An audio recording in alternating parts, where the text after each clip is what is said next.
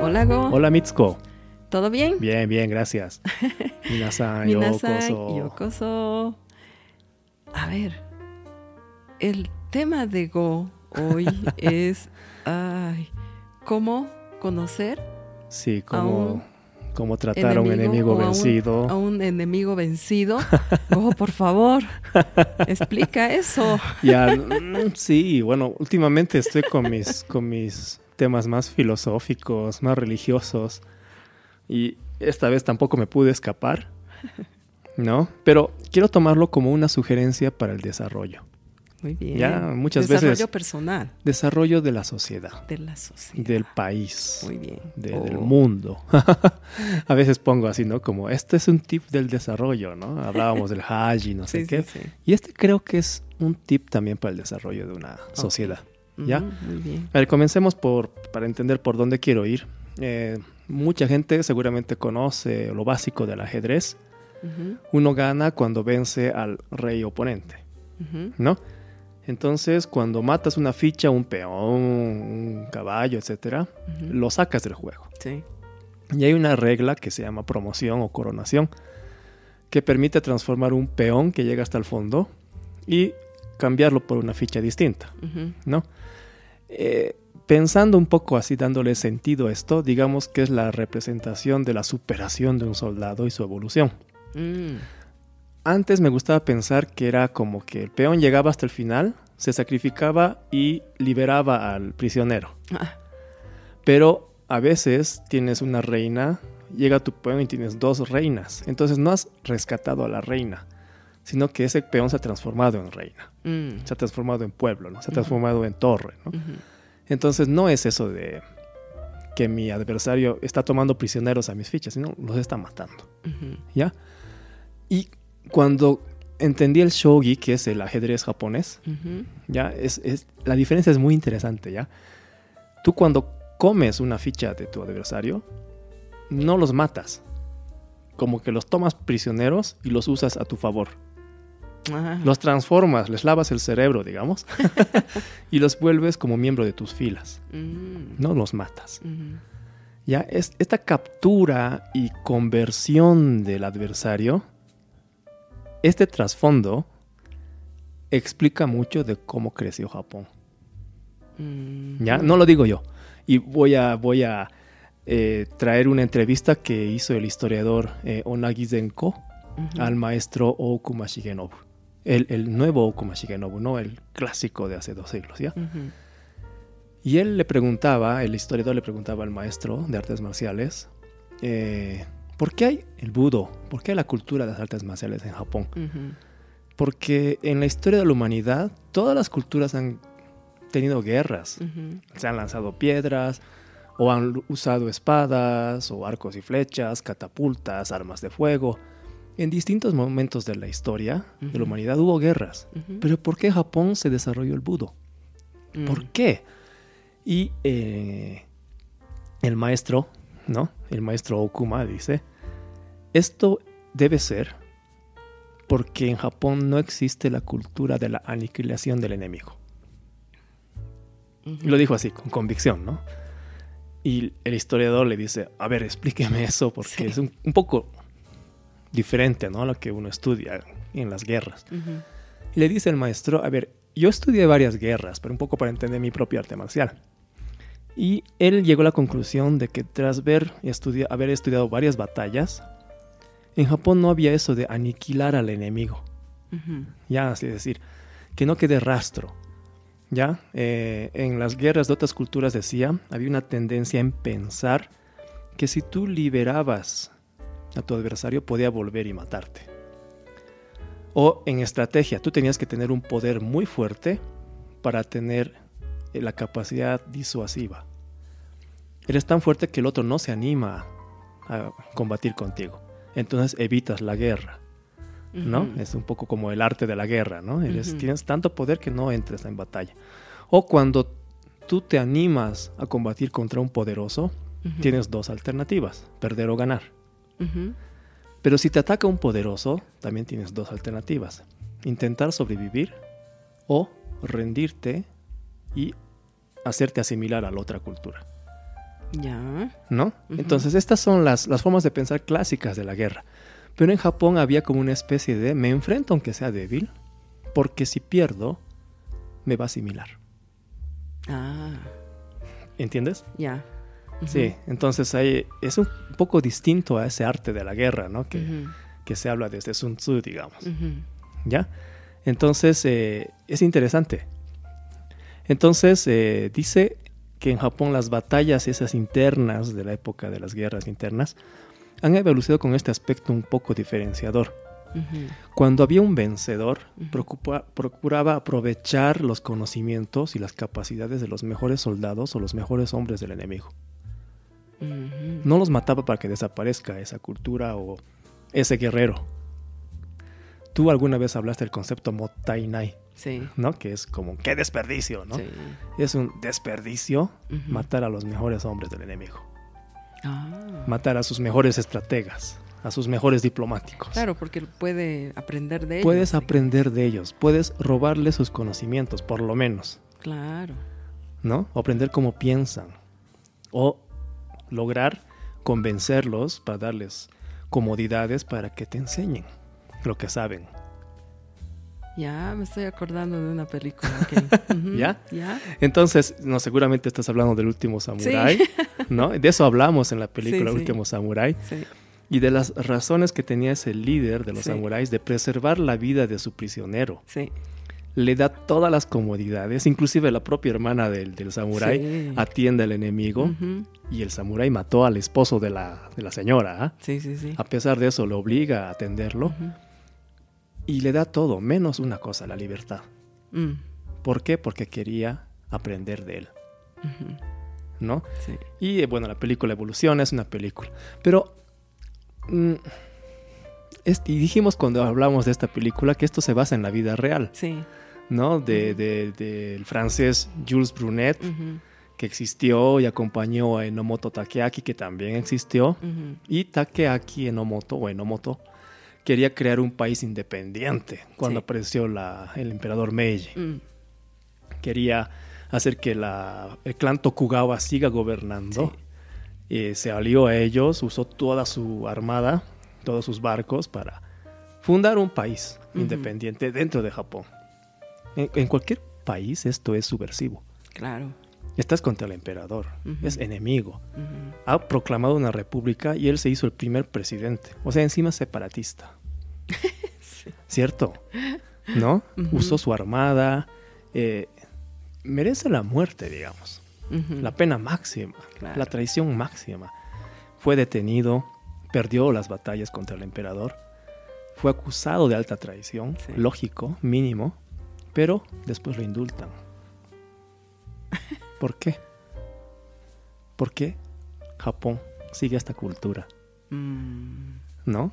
Entonces, en la época de- de- del emperador Meiji, el emperador Meiji parece que percibe que sus asesores de guerra o de estrategia estaban algo sesgados, prejuiciosos contra los extranjeros y contra los ex sirvientes de los Tokugawa. Ah.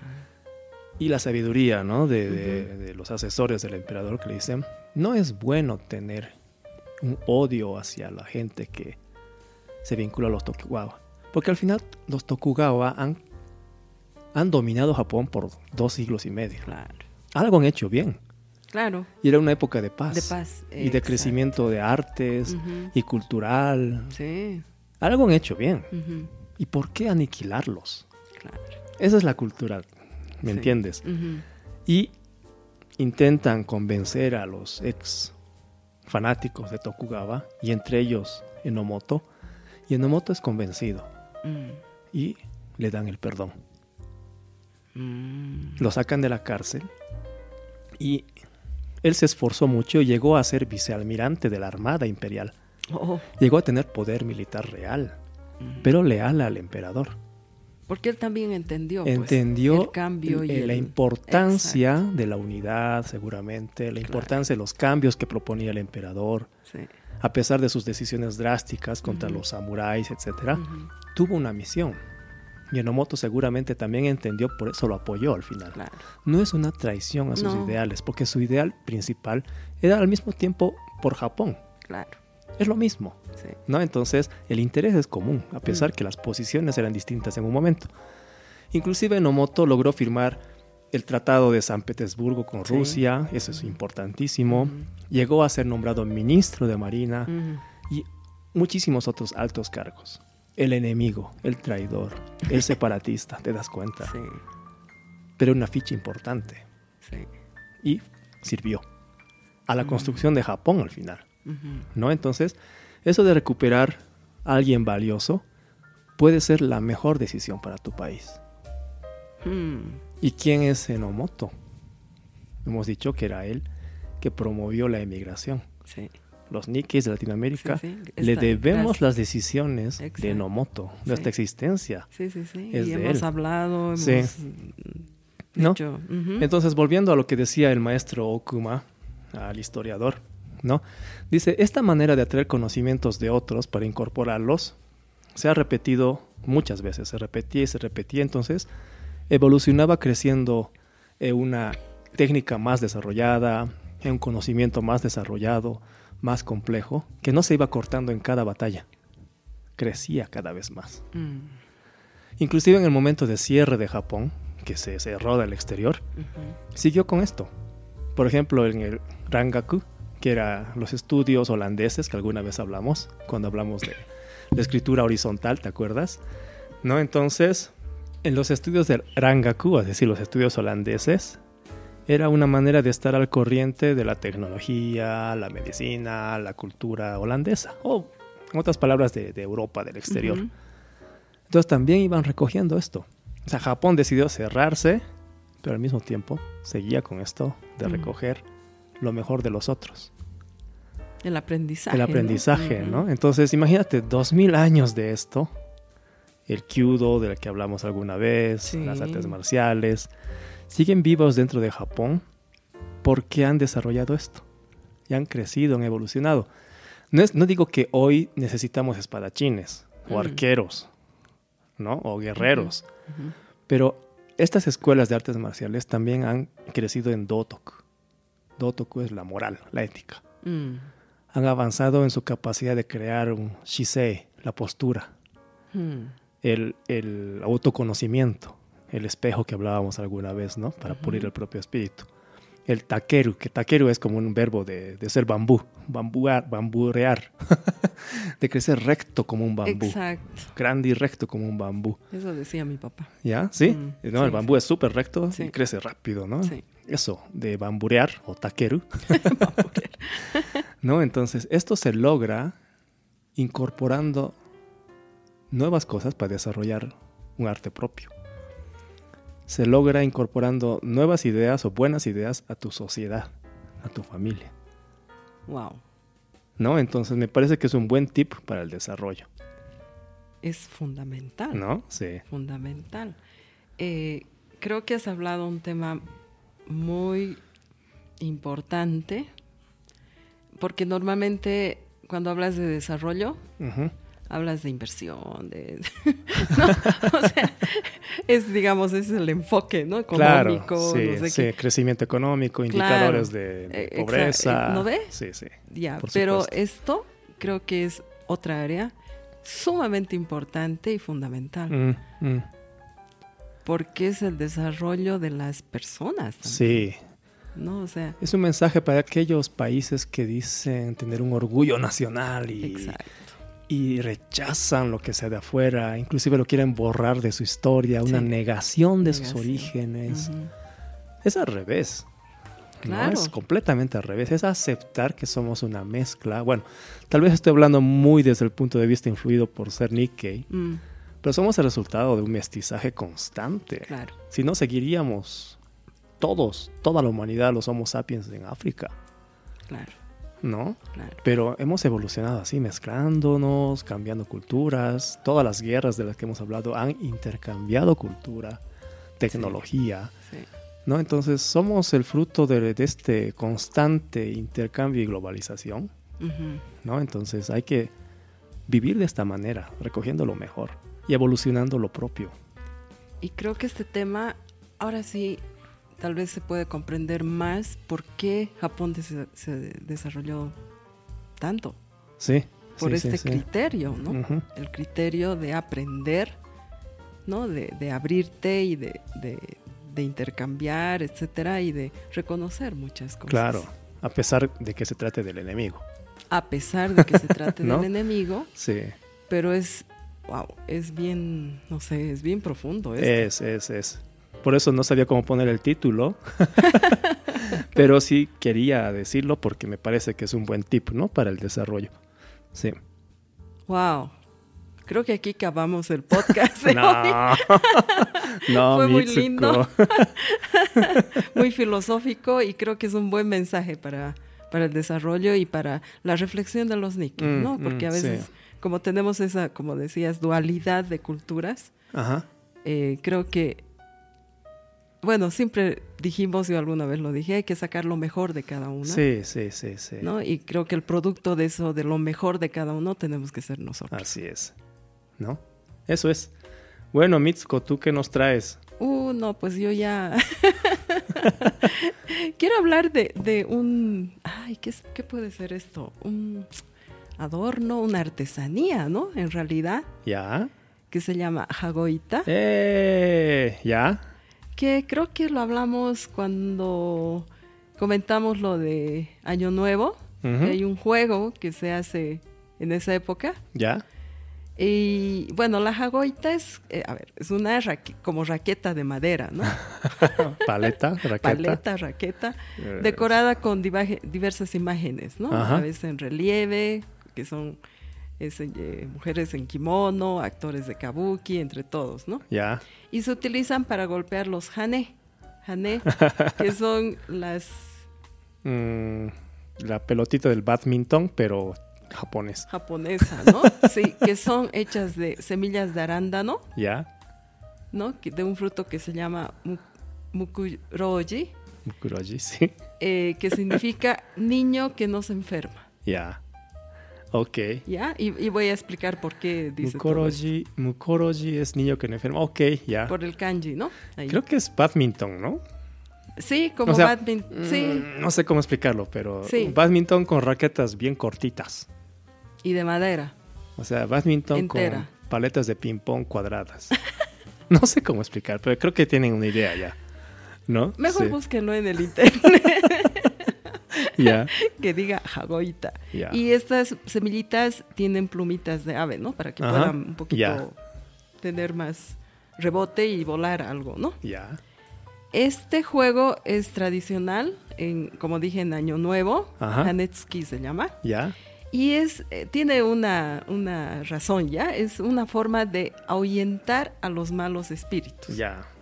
Ya, por- ya que el movimiento de la, del jagoita es similar a, a la acción de ahuyentar, ¿no? Así como eh, se utiliza a menudo como un amuleto contra el mal, ¿no? O sea, como que vas botando los malos Shu, shu, shu. Shu, Es ese movimiento shu es Exactamente. el que haces con la paleta. Y esto viene porque en el pasado, ¿cómo era? Shu, shu, shu. Mala. en el pasado, eh, las epidemias pues hacían estragos, Ajá. ¿no?